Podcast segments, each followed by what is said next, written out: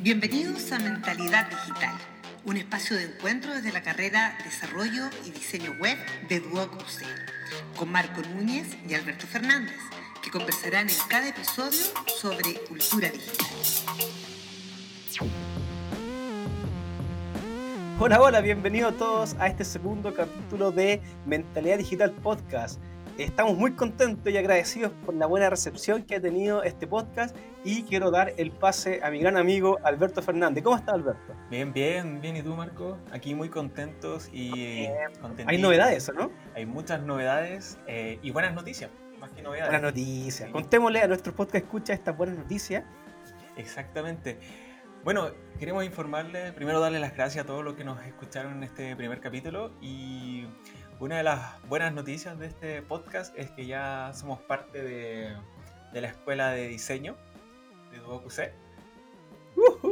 somos el podcast oficial de la carrera Desarrollo y Diseño Web de DuoQC, porque bueno, hay que aclarar un poquito que nosotros somos profes de DuoQC y esto nace un poco para en base a nuestro a, nuestros alumnos. Esto nace para ellos y esta idea gustó, gustó y ahora somos el podcast oficial de la carrera. Así que queríamos compartir esta alegría con todos ustedes a nuestros podcast escucha, que en realidad nos pueden escuchar de cualquier parte, da lo mismo. Pero queríamos informar eso porque es muy importante que todos estos temas que estamos tratando son lo que hacemos en realidad en la carrera de desarrollo y diseño web. Exactamente, y más que nada agradecerle a, a nuestros alumnos que sin, sin ellos no, no, hubiésemos tenido la motivación a, realizar este gran proyecto. Así es, ellos son nuestra inspiración, como se le hemos dicho. Así es. Oye, Alberto Fernández, por favor, cuéntenos, preséntese al mundo en este podcast. bueno, una vez más me vuelvo a presentar. Eh, soy Alberto Fernández. Para los alumnos que ya me conocen, soy docente de la Escuela de Diseño de DuoQC en la carrera de Diseño y Desarrollo Web. Y de profesión, eh, diseñador gráfico y eh, exalumno de UC también. Ah, bueno, y también hay que decirlo que eh, ahora es más conocido como, aquí la música de fondo lo dice, el señor de la noche. Claro. Mitad UX, mitad interfaz, claro, ya, ya quedé como, como, un rockstar. El rockstar, más conocido, bueno, en el capítulo 1 ustedes podrán encontrar por qué ahora es conocido Alberto como el señor de la noche, mitad UX, mitad interfaz. ¿Ah? Notable. Notable. En el día trabajo como UX, en la noche como diseñador de interfaces. Interfaz, notable, muy bien. Bueno, yo me presento, Marco Núñez, también soy docente de Duoc y también hago clases eh, en IEP. Eh, también ahí compartimos el, podcast o el link con, con mis estudiantes. Y soy diseñador gráfico de profesión, dedicado hace mucho tiempo al mundo digital. Y hoy estamos aquí acompañándolo para el mundo en este segundo episodio de Mentalidad Digital Podcast. Bueno, eh, hoy tenemos un gran capítulo y aquí Alberto nos va a contar sobre qué vamos a ver hoy, Alberto. Bueno, primero, antes de, lo que vamos a ver hoy día, eh, invito a todos los que no han escuchado el podcast eh, que escuchen el primer capítulo para que un poco se hagan la base de lo que surge como Internet, eh, como una base histórica, y ver cómo ha evolucionado hoy día y entender la otra herramienta que complementa el Internet, que es la web, y cómo la conocemos a, los estándares que manejamos hoy día. Exactamente. Bueno, importante, Alberto, eh, hacer un poquito la separación. Internet y la web no es lo mismo. No es lo mismo, pero se complementan. Se complementan. Para, como dice Alberto, quieren escuchar cómo funciona Internet, stop, pausa, vayan al capítulo 1 y vuelven acá y continúan escuchando este podcast. Entendamos, ¿cierto?, que la web que nace en los años 60 se desarrolla como este sistema de comunicación, eh, pero de alguna forma no tenía eh, navegación, no tenía eh, aspectos visuales. Y en ese tiempo, en el 89 exactamente, como también lo vimos en el capítulo anterior, Tim Berners-Lee, que trabaja en el CERN, es el Centro Europeo de Física Nuclear. Exactamente, donde hacía muchos ensayos. Él necesita crear un sistema de comunicación o básicamente de distribución de datos y él crea el lenguaje HTML. Claro. Que él fue el creador de este gran lenguaje que es la base con lo que trabajamos en Internet actualmente. Es el lenguaje con el que se comunica Internet. Exactamente. Perdón, la web. Y bueno, lo que quería Tim Berners-Lee eh, desde su humildad, por decirlo, era solamente eh, un sistema que intercambiase datos entre sus compañeros. Eran tantos científicos en el CERN que necesitaban de alguna forma intercambiar datos y él crea este sistema. Crea este sistema donde de alguna forma empiezan a salir los enlaces, te vinculaban hacia otros datos, pero era solamente lenguaje hipertextual como lo conocemos como HTML. No había nada interactivo, no había ningún color, no había ninguna video, nada, solamente texto a texto donde se compartían estos datos científicos de momento. y ahí, nace el, concepto ya del hipervínculo, es decir, que yo pincho un link que ahora es tan común, pero en ese tiempo fue una gran revolución. Ahora, eh, tú comentabas que los no creyeron mucho en, este proyecto. Claro, y un, jefe de Tim Berners-Lee le dijo que, claro, era un buen sistema, pero no, no llamaba la atención. Dijo, esto no va a aprender, dijo. es claro, exacto. una frase más o menos parecida. Y a raíz de eso, hoy día se cumplen, o sea, no hoy día, sino este año se cumplen 30 años desde que nació eh, web. Entonces, obviamente prendió con todo. Yo tengo 36 años, o sea, la, web yo estaba ahí, yo nací en el 83, o sea, mi vida creció en base a Internet, creo que esto es maravilloso. Bueno, en el año 92 eh, se crea o ya la primera versión oficial de HTML.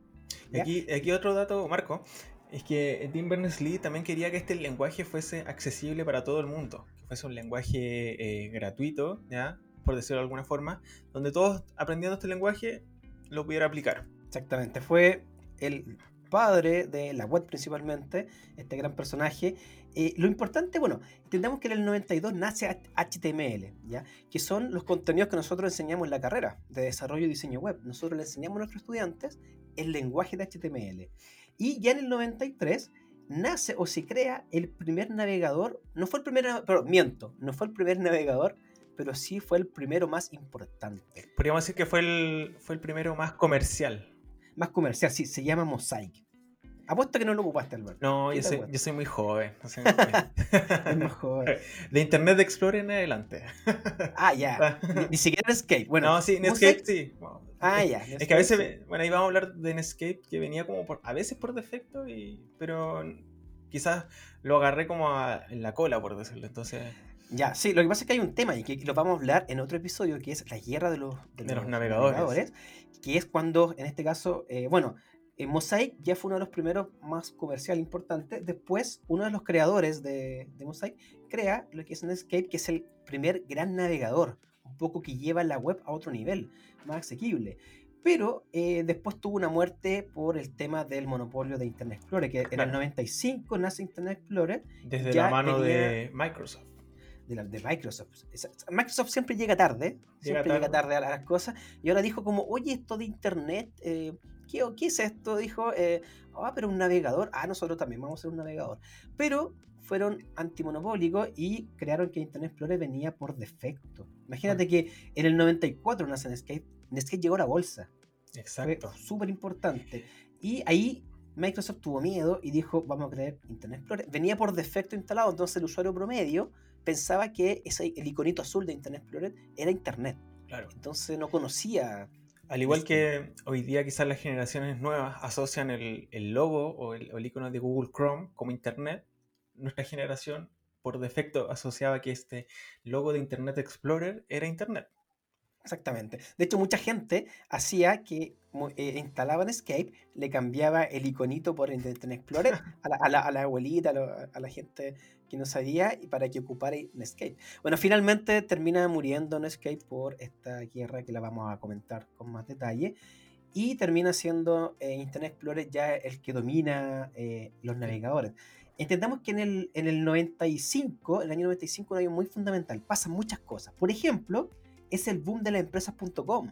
¿Qué es esto de las empresas.com? Lo vamos a ver también en otro episodio, pero básicamente donde nacen muchas empresas chiquititas eh, y de ahí eh, se crea lo que se llama la burbuja de las empresas.com, que vamos a detallar después. En el 95 también nace PHP. PHP es el lenguaje, uno de los primeros lenguajes de, programación con los que eh, evoluciona la web. La web tiene un gran salto, que lo vamos a ver después. Claro, porque hasta lo que hemos hablado ahora, la web es totalmente estática. Estática, ¿cierto? Unos GIF, contenido, unas cositas muy, muy livianas, porque entendamos, entendamos también que Internet en ese tiempo eh, no era muy veloz. No, y solamente el, rol del Internet como, como navegación era almacenar datos. No había nada interactivo como lo que conocemos hoy día de, de videos, transacciones, eh, intercambiar datos a velocidades infinitas, sino solamente almacenar datos como lo, y mostrarlo, y mostrarlo como, como lo había pensado Tim Berners-Lee en su comienzo. Exactamente. Bueno, en el 95 también nace Alta Vista, ¿te acordáis de este, de este buscador? Alta Vista fue como el abuelo de, de Google, por decirlo así. Pero era, era fatal porque Alta Vista, bueno, no, tiene la eficiencia que tiene Google. ¿Por qué la rompió Google? Porque en Alta Vista tú buscabas algo y te aparecía cualquier cosa. No tenía una. No buscaba coincidencia, no, estaba categorizado. Claro, no tenía como el algoritmo tan inteligente que tiene Google hoy en día. No tenía básicamente criterios de orden. Entonces tú buscabas y te aparecía cualquier cosa. Lo, importante te podía aparecer en, en el resultado número 100. Entonces había gente que se dedicaba a ordenar esto, pero en realidad fue un, caos. Era, terrible, era un caos. Y en el 96 nace Flash. Nace Flash, que fue básicamente. Flash era un programa de animación, básicamente, que, también se podrían crear. Eran como crear como, como programa, animaciones, y mucha gente empezó a crear sitios web con Flash. Podríamos decir que, que Flash pasó del amor al odio en en menos de una década. Sí, exactamente. Ya, grabemos. Flash nace en el 96. El problema que tuvo Flash era, bueno, básicamente que uno podía hacer sitio web sin necesidad de saber HTML. Ni CSS, que después empieza a crecer. CSS son los estilos de una página web. Entonces, mucha gente empezó a hacer sitios muy bonitos, interactivos en Flash, eh, pero tenían un problema Flash, que eran un poquito pesados los, los sitios web en Flash y era muy típico el cargador, el cargador eterno para que cargara la página. Entonces, eh, la gente empezó a hacer sitios web sin saber utilizar HTML. Claro, lo que pasa es que Flash de alguna forma eh, nos permitió, nos dio la entrada a la interactividad en, la web, pero exigía mucha, mucha RAM, por decirlo así, ya para cargar videos, interacciones. Entonces, de alguna forma era un buen complemento si de alguna forma un diseñador que no sabía codificar lo podía perfectamente hacer su sitio y al revés, un, codificador que hacía sitios web no sabía diseñar también le daba la oportunidad. Entonces, en un inicio era una buena, una súper buena herramienta, pero tenía este, este, este, este, en contra, que era que exigía demasiada, demasiada RAM, demasiada memoria para cargar y aparte que los navegadores para cargar las extensiones de Flash necesitaban instalar un plugin. Entonces ya era un paso más. Muchos navegadores después tuvieron eh, los, plugins de Flash por defecto. Flash fue en su momento el rey de Internet. Imaginemos, por ejemplo, que el reproductor de YouTube era hecho con Flash. Era el rey. Ganó, ganó premio Flash por esto. Hay muchas cosas que están hechas en Flash que tenemos que agradecerle hoy en día. ¿ya? Muchos juegos, muchas aplicaciones pero con el pasar del tiempo se fueron eh, desgastando, pero no por una cosa eh, mal hecha, sino por, el avance tecnológico. Exactamente. ¿Y, cuál fue uno de los, primeros eh, como punzada a Flash? Fue que en el 98 nace Google. Este gran navegador que actualmente la gente cree que es Internet, nace Google. ¿Cómo funciona un buscador? Básicamente indexa información, es decir, se mete al, eh, Google ocupa lo que se llama los spiders, que son como estas arañitas que indexan la información, el código con el que está hecho la web, y posiciona los sitios. ¿Por qué la rompe Google en su momento? Porque genera un algoritmo que hace que las páginas se ranqueen. Es lo que se llama el page rank. Y aquí, Alberto, te hago una pregunta. ¿Tú sabes por qué se llama page rank? ¿O por qué se llama page? ¿Será por página? Mm, no lo sé. Sorpréndeme, sorpréndeme. Sabía que te iba sabía que te iba Bueno, Larry Page fue uno de los creadores de Google, ¿ya? Y por eso se llama PageRank, en, en alusión a, Larry Page. Que mucha ah. gente cree que es por página, page, eh, ranking de página. Y lo que hacía básicamente Google decía, eh, o cómo funciona el PageRank, decía, yo eh, genero un hipervínculo, ¿cierto? Y, y mientras más me hagan vínculo, voy aumentando en este ranking y si las páginas están mejor posicionadas, ese link, ese vínculo vale más. Entonces, de esa forma entendió que el algoritmo, cuáles páginas eran más importantes. Altavista no hacía eso. No ordenaba, no, no ordenaba nada. Solamente era forma, un buscador eh, neutral. Exactamente. Y, ¿Y qué indexaba? Indexaba el HTML. Y ahí donde Flash no tenía HTML.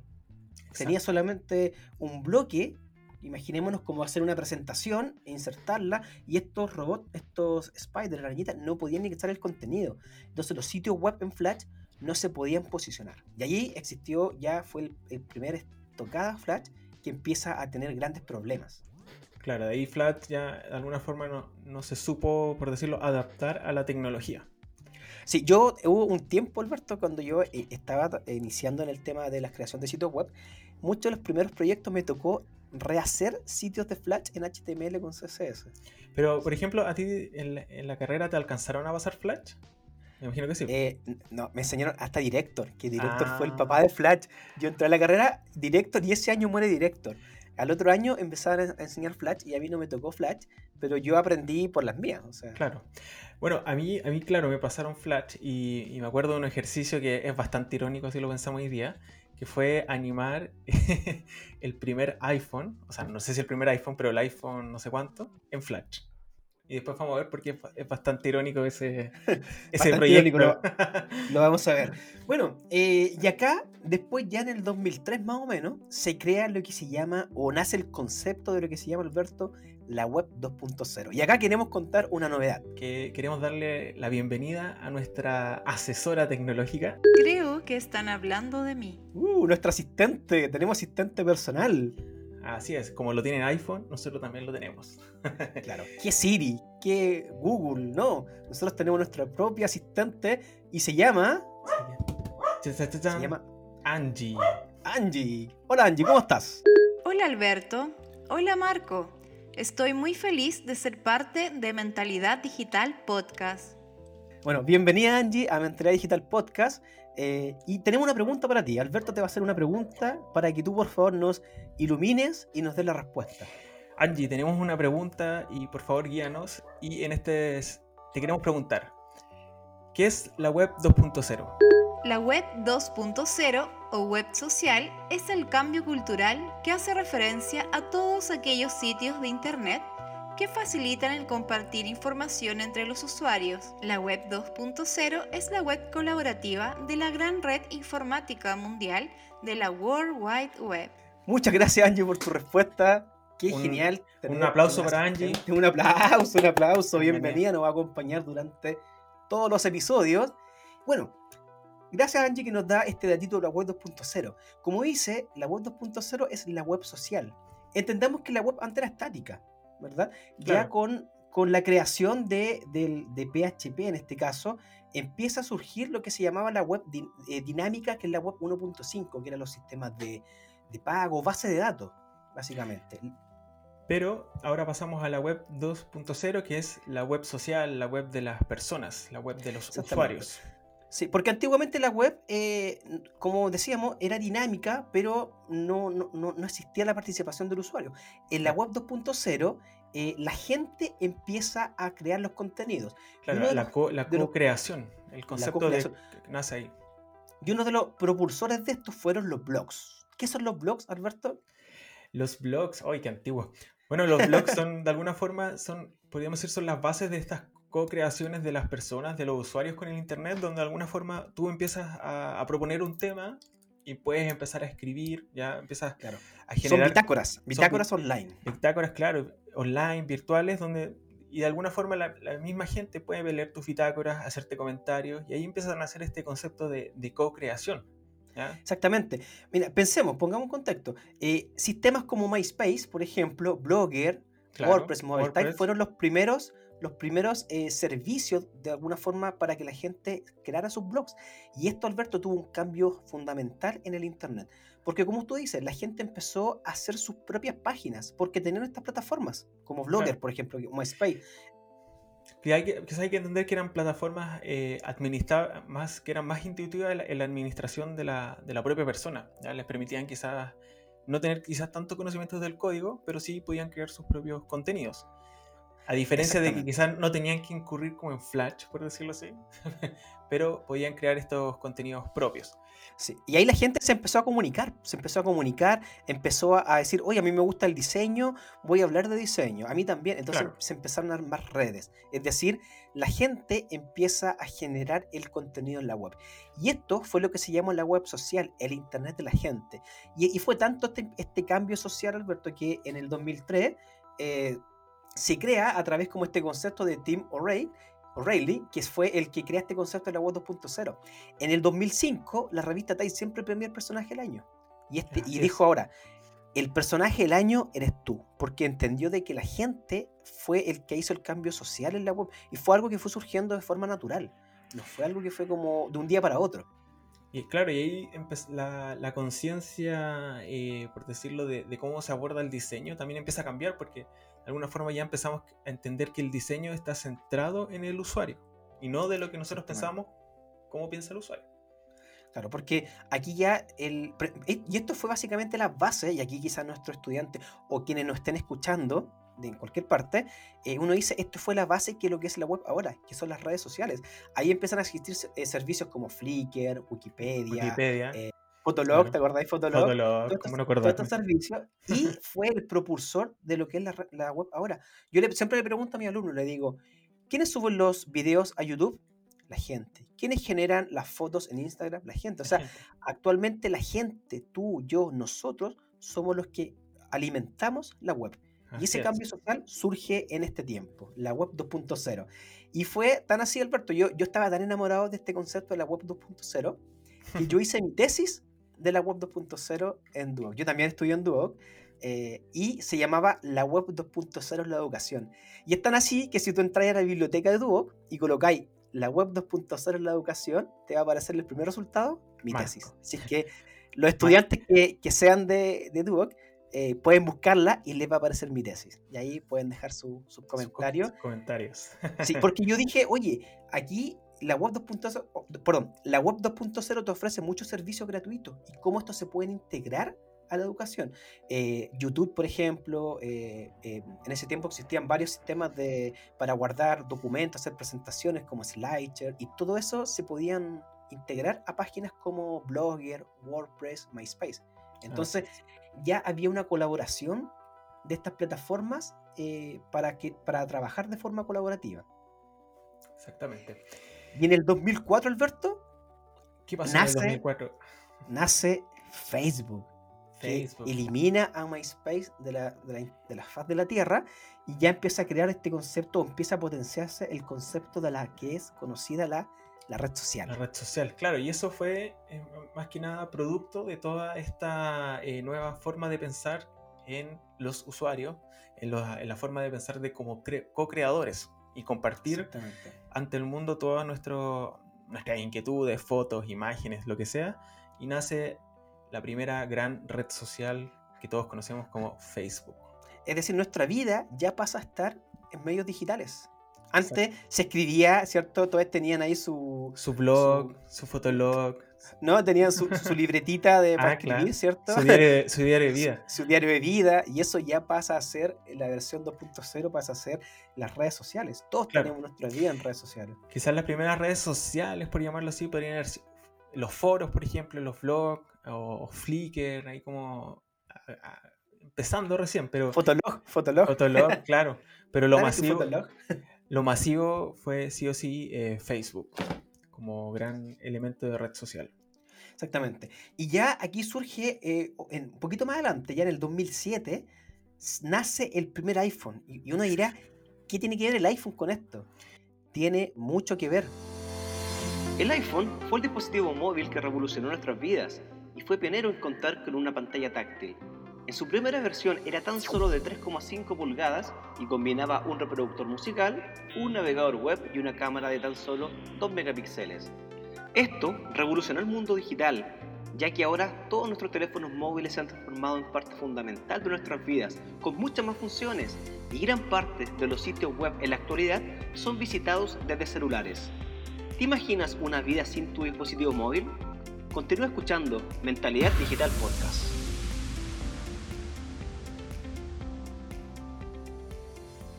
Claro, porque el iPhone de alguna forma fue un elemento tan importante que también cambió la lógica de cómo eh, la tecnología se aplicaba en la web. Exactamente. Imagínate, eh, antiguamente el celular uno lo ocupaba para llamar, para jugar. Algunos leían páginas web, pero muy básicas. Pero el iPhone fue el primero que introdujo la web responsiva, es decir, que obligó a que los sitios web se tenían que adaptar a dispositivos móviles. Y eso es lo que se conoce como el Responsive Web Design. Es decir, los sitios responsivos, adaptativos a, las diferentes, a los diferentes dispositivos. Es tan así que eh, iPhone crea, tú sabías Alberto que iPhone creó el Meta Viewport no, no tenía idea. El, este, Meta este, Viewport. Este, este, código tan, tan aplicable que tenemos que usar siempre. Sí. Eh, bueno, el Meta Viewport es un, es un código de, HTML que hace de que la web se tenga que adaptar a los diferentes dispositivos. Y ese meta, ese código nace por Apple para que los sitios web se adaptaran al, básicamente al, al, formato, al porcentaje del, del, celular. Y acá iPhone da uno de los golpes estocadas grandes a Flash. Flash. Claro, eso es lo que. Aquí ya de alguna forma hay una controversia eh, de que dicen que iPhone mató a Flash, pero yo creo que no hay que tomarlo así, sino que netamente que Flash no se adaptó a lo que iPhone proponía. ¿Y por qué? Porque Steve Jobs quería crear em, este elemento, este elemento dispositivo móvil, ¿ya? Pero también tenía, tenía en su lógica que la batería tenía que durar mucho. Tenía que ser una batería por lo menos que durase un par de horas. Y Flash, como elemento tecnológico, como plugin, como habíamos hablado, no lo soportaba y requería mucha, mucha batería y hacía que se agotara muy, mucho. Entonces, lo que dijo Steve Jobs fue, eh, netamente, no vamos a ocupar Flash por condiciones tecnológicas que no se adaptan a nuestro eh, dispositivo. Y de ahí ya empieza a, a decaer poco a poco Flash. Pero fue una tremenda apuesta porque yo escuchaba un poco, yo he visto hartos documentales o cosas que hablan respecto a esto. Y dice, imagínate la, la, apuesta de un CEO, en este caso como era Steve Jobs, de apostar a que Flash no va en sus dispositivos, porque en ese momento Flash era el rey de la web. Claro, era, su, era su, eh, su época, de oro, pero en todo caso, Steve Jobs ofreció a Flash, les dijo, traten de adaptarse a, a nuestro sistema, por decirlo así, traten de hacer como una tecnología mucho más más simple, pero tampoco como quisieron hacerlo. No, y, en ese sentido fue una apuesta, ¿por qué digo? Porque a lo mejor Android eh, dijo, Android un tiempo tuvo Flash, sí, pues, pero ahí se dio cuenta de que era muy lento, de que la batería no duraba mucho y terminaron sacándolo. Pero ¿qué pasa si hubiese pasado lo contrario? Yo ahí siempre me pongo en el lugar del CEO que dice, oye, Flash es el rey de la web, pero no lo vamos a soportar. La decisión, porque podría ser una decisión que hubiese matado los iPhones. Claro. Literalmente. Entonces fue una, una apuesta con todo el hecho de lanzar el iPhone. Pero el tiempo le, dio la razón, ¿no? Sí, le dio la razón a Steve Jobs. Y de ahí empiezan a surgir tecnologías mucho más amigables con, eh, con el lenguaje hipertextual. Y ahí empiezan a hacer HTML5, por ejemplo. En el, en el año 2008. claro. entendamos que HTML tiene versiones que son básicamente evoluciones del lenguaje, del lenguaje semántico. Oye, y bueno, y retomando el, hecho de que ocupaba Flash, yo en, en, diseño gráfico cuando estudiaba, a mí me hicieron hacer una animación de Flash, pero eh, haciendo interacciones con iPhone. Imagínate la, la, incongruencia que había ahí. Obviamente todos hicimos el proyecto, pero después, como al tiempo después, se empieza a armar esta, esta lógica que iPhone había desarmado Flash. Entonces, fue bien irónico, por decirlo así. Yo me acuerdo que tú me hablaste sobre eh, Steve Jobs en la charla de TED. Así es. Bueno, acá vamos a dejar un pequeño extracto sobre lo que dice Steve Jobs sobre eh, Flash y cómo de alguna forma él dice que esto no fue una, una, controversia, no quiso decir nada malo, sino solamente dijo que no se adaptaba a lo que él quería como tecnología.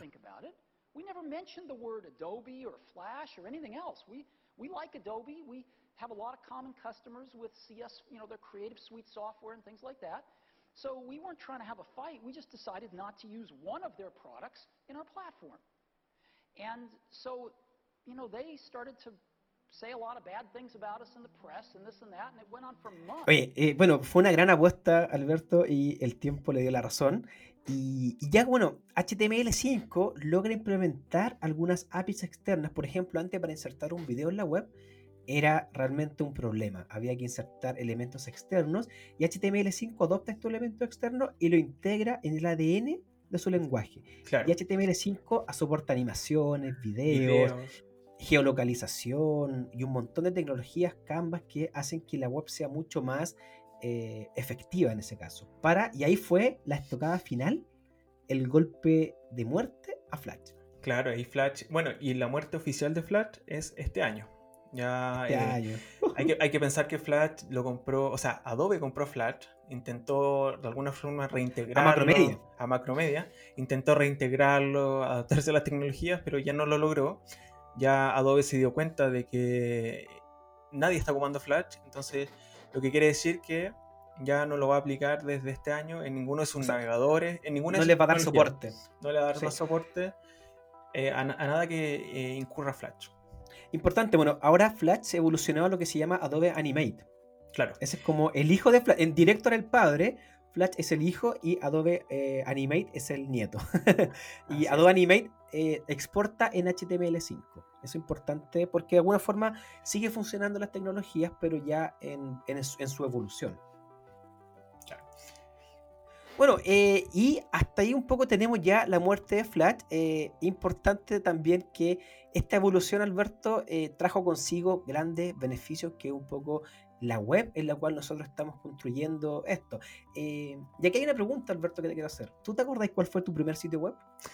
Sí, sí me acuerdo. ¿Cómo no, cómo no olvidarlo todo lo que sufrí? todo lo que sufrí.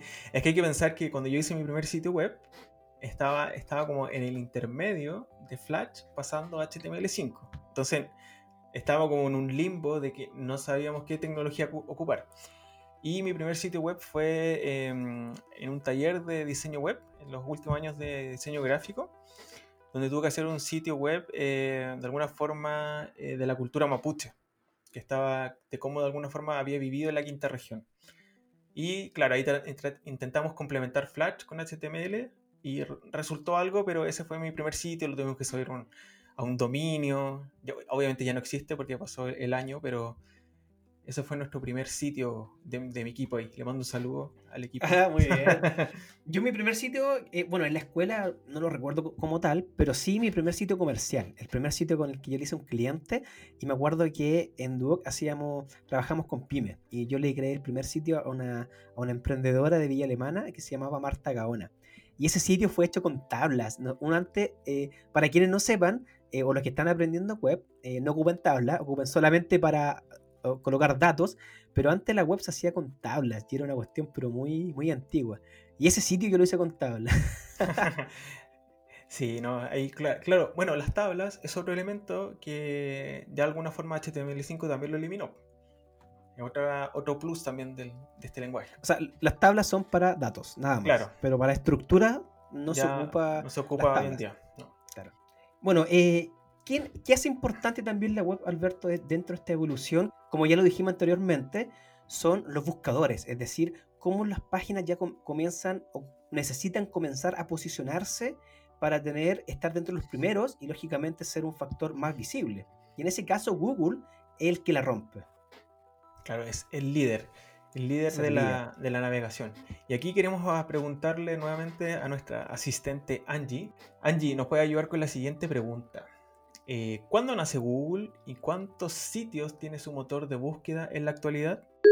Google nace el 4 de septiembre de 1998, fundado por sus creadores Larry Page y Sergey Brin. Actualmente Google en su motor de búsqueda tiene indexado alrededor de un billón de sitios web.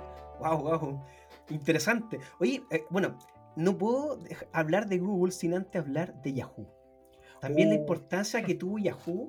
Yahoo nace en la época de la web 1.0. Tú sabes que Yahoo se escribía a manito era como un directorio, solamente un directorio de contenido, en donde todas estas búsquedas o páginas las colocaban, por ejemplo, ya vamos a hablar páginas de educación, páginas de, entretenimiento, y, todo eso se hacía a manito.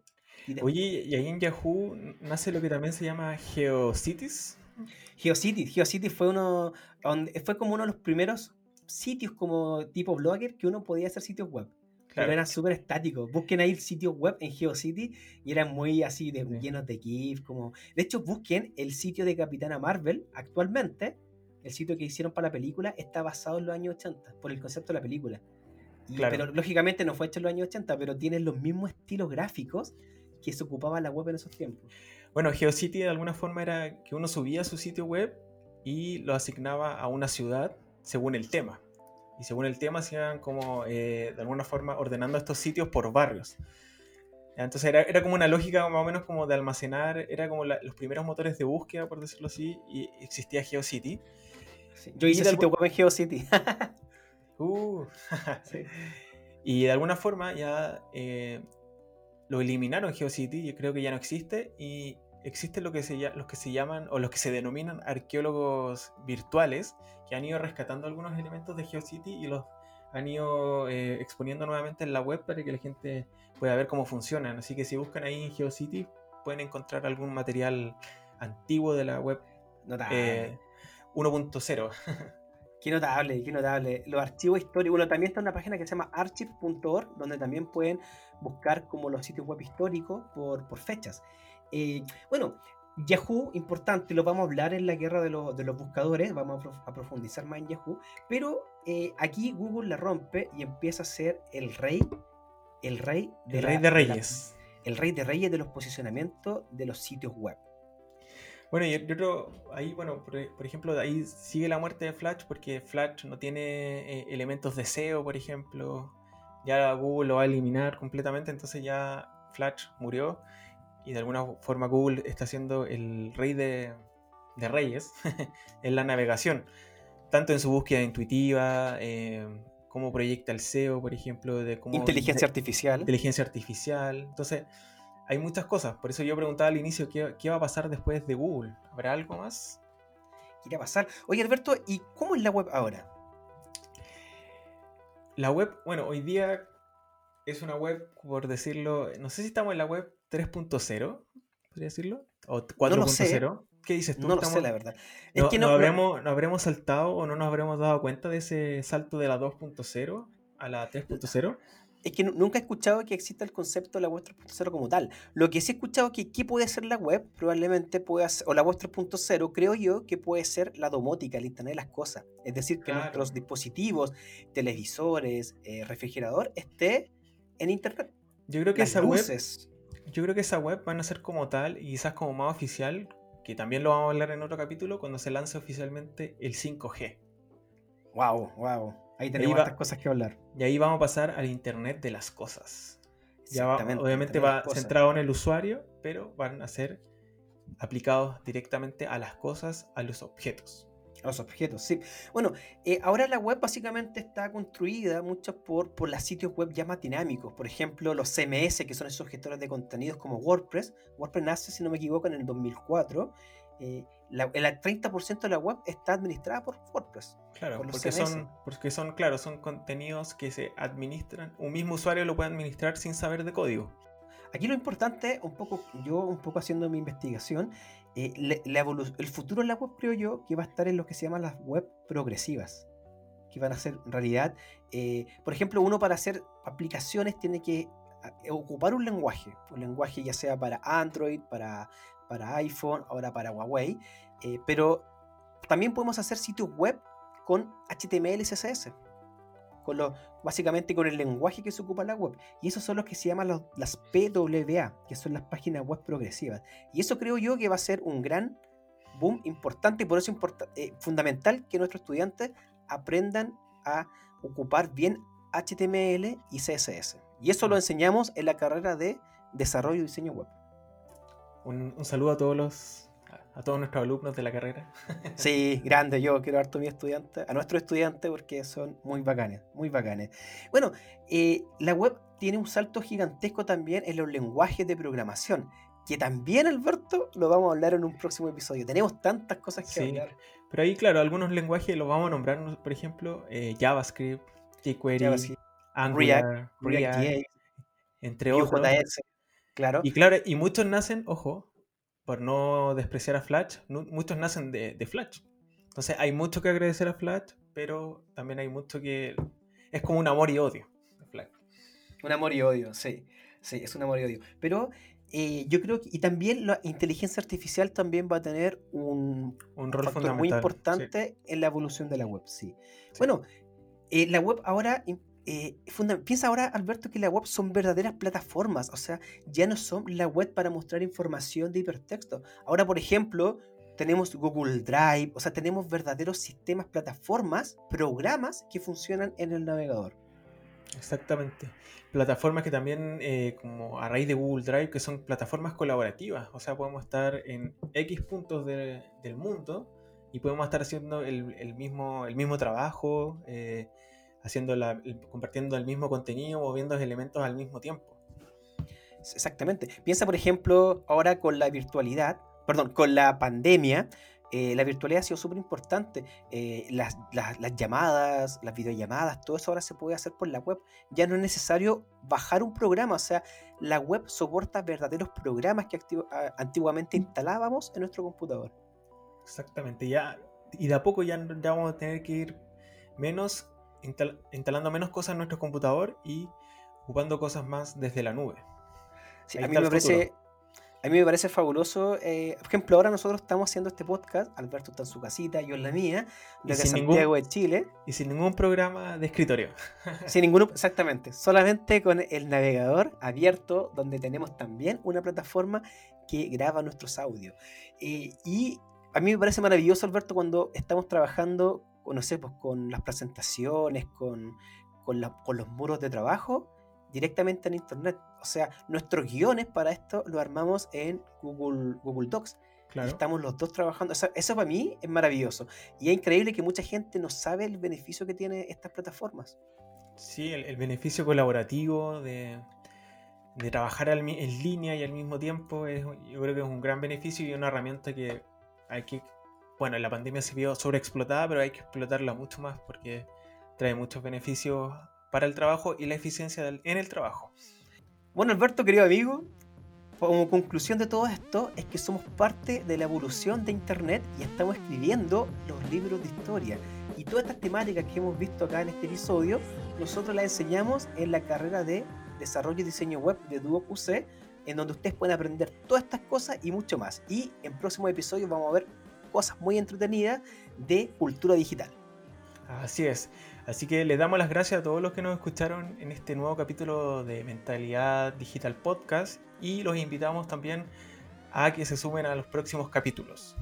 Sí, bueno, estamos, Alberto, en muchas plataformas. Estamos en Apple Podcast, nos pueden encontrar en Spotify, en Google Podcast, en Overcast y en un montón de plataformas más que nos pueden encontrar en nuestro Instagram Mentalidad Digital Podcast. Ahí vamos a publicar un montón de tips, un montón de datos, también los próximos episodios. Así que nada, solamente agradecer, dar las gracias a todos quienes confiaron en este gran proyecto, a nuestros estudiantes, a todos quienes nos escuchan en cualquier parte del mundo y sean parte de Mentalidad Digital Podcast. Así es, nos vemos hasta la próxima y un saludo a todos. Nos vemos, Alberto, cuídate, que estés bien. Igual Cuida a tu familia esta pandemia. Nos vemos. Chao, Un abrazo a la distancia. Chao, a la distancia. En la carrera Desarrollo y Diseño Web de DuoQC se forman los especialistas de soluciones para los usuarios en los entornos digitales que el futuro necesita. Conócenos en www.duoc.cl o síguenos en las redes sociales de la Escuela de Diseño de DuoQC.